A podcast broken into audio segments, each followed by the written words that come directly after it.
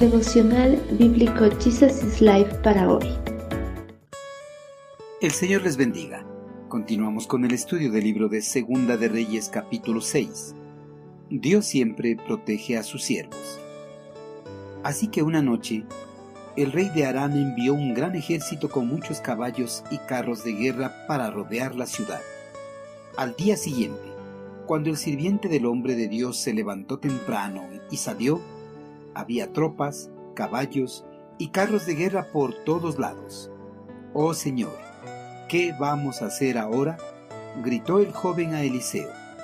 No tengas miedo, le dijo Eliseo. Hay más de nuestro lado que del lado de ellos. Cuando el ejército arameo avanzó hacia él, Eliseo rogó, Oh Señor, haz que ellos queden ciegos. Entonces el Señor los hirió con ceguera, tal como Eliseo había pedido. El ejército sirio, comandados por su rey, asolaba el reino del norte con incursiones guerrilleras, tratando de apoderarse de algunas de las ciudades fronterizas. El monarca de Aram trataba una y otra vez de tomar por sorpresa al ejército israelí, pero no lo lograban, pues Eliseo, bajo la revelación del eterno Creador, advertía al rey de Israel para que el ejército se movilizara de sus campamentos antes de que llegue el ejército enemigo. Al no poder emboscar al ejército israelí, el rey de Aram llegó a sospechar que uno de sus hombres era un espía de Israel. Pero uno de sus soldados le dijo al rey que el informante era el profeta de Dios de los hebreos.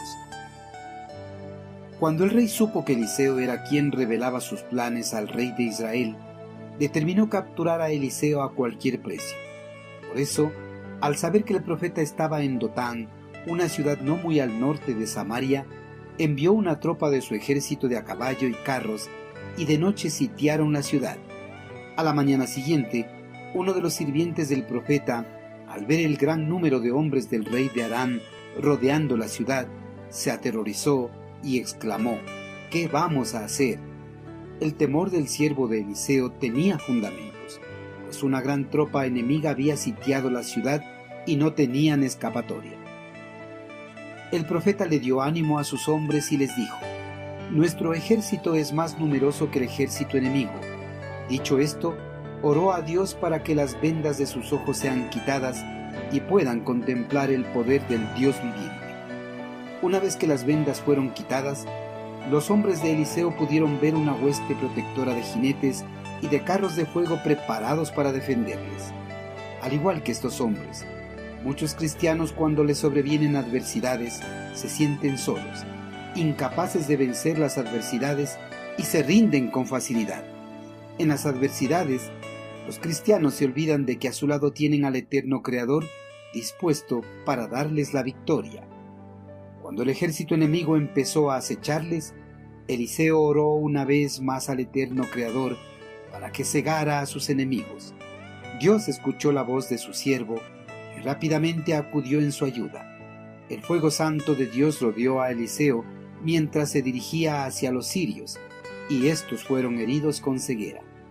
A través de este hecho, el poder de Dios fue manifestado para que los hombres de Eliseo afirmaran su fe en el único Dios verdadero y tengan la certeza de que Dios cuida y protege de sus siervos. Queridos hermanos, cuando Eliseo y sus hombres fueron sitiados por el ejército de Aram, el eterno Creador envió a una cuadrilla del ejército celestial para protegerles. Además, hirió la vista de sus enemigos. Hermanos, cuando el poderoso enemigo trama la destrucción de los siervos de Dios, el eterno Creador los defiende por medio de sus siervos invisibles, los ángeles. Pues el ángel del Señor es un guardián, rodea y defiende a todos los que le temen. Ante cualquier peligro o adversidad, no debemos tener miedo. Debemos clamar a Dios de todo corazón, y el Señor abrirá los ojos de nuestro corazón a la realidad maravillosa de que Él siempre está presente a nuestro alrededor dispuesto para brindar su pronto socorro y darnos la victoria.